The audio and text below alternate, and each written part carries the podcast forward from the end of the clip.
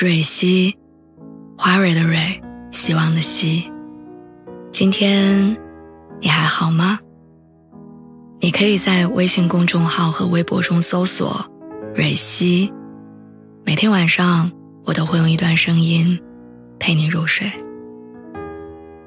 听完今天的故事，祝你晚安，做个好梦。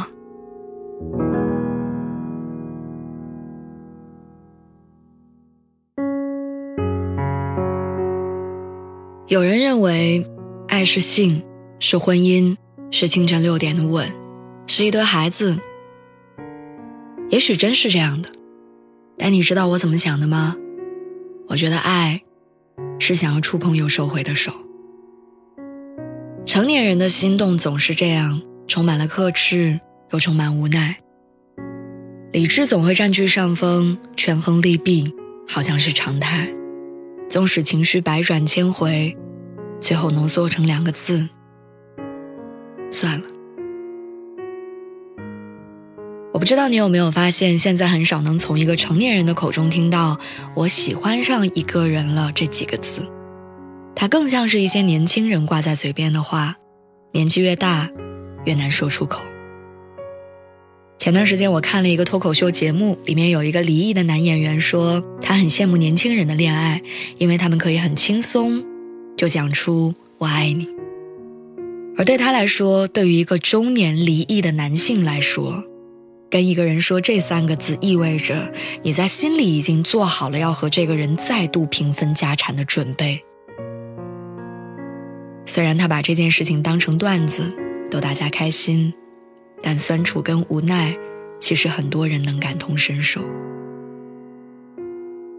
好像到了一个年纪，就缺少了年少时不顾一切的满腔热血，没有勇气去戳破暧昧的窗户纸，更没有信心走进另外一个人的世界，跟他相伴到老。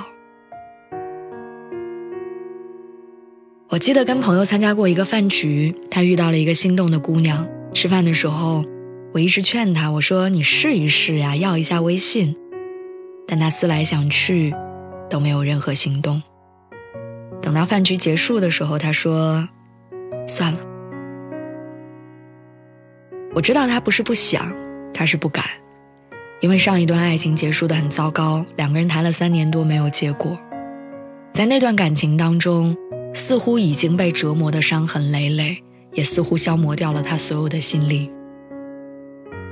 所谓“一朝被蛇咬，十年怕井绳”，在成年人的世界里，有太多这样的无奈。而心动在现实面前，总是不堪一击。